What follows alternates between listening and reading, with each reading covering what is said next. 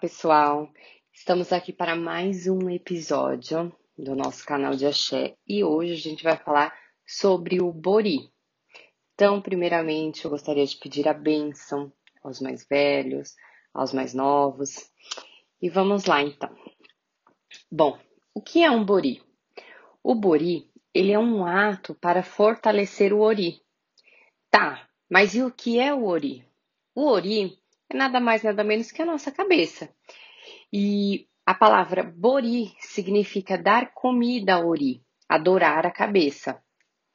Este ritual ele não é realizado somente por pessoas que vão se iniciar ou que já são iniciados no candomblé. Então, qualquer pessoa necessitada pode fazer um bori. E o bori é completamente independente de orixá. Quando a gente faz um bori, sempre tem uma mesa de bori.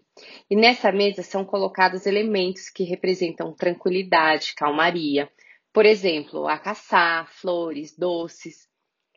Existem vários outros elementos utilizados, mas que não vem ao caso, uma vez que eu já falei que eu não falo de fundamentos da religião, até porque nem legitimidade para isso eu tenho.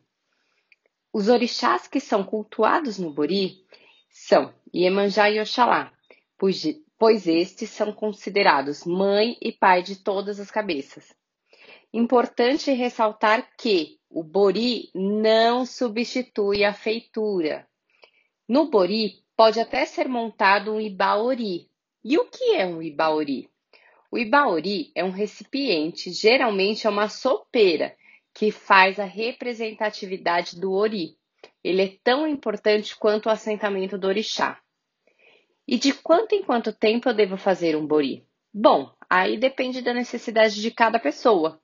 Quando a pessoa estiver com a cabeça enfraquecida, sem harmonia, é aconselhado fazer um bori.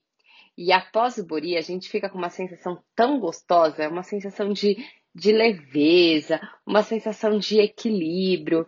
Bom, só quem já passou por um bori sabe qual é essa sensação, né? E vocês, quem já passou por um bori? Quem tem vontade de fazer um bori? Quais são as suas dúvidas sobre o bori?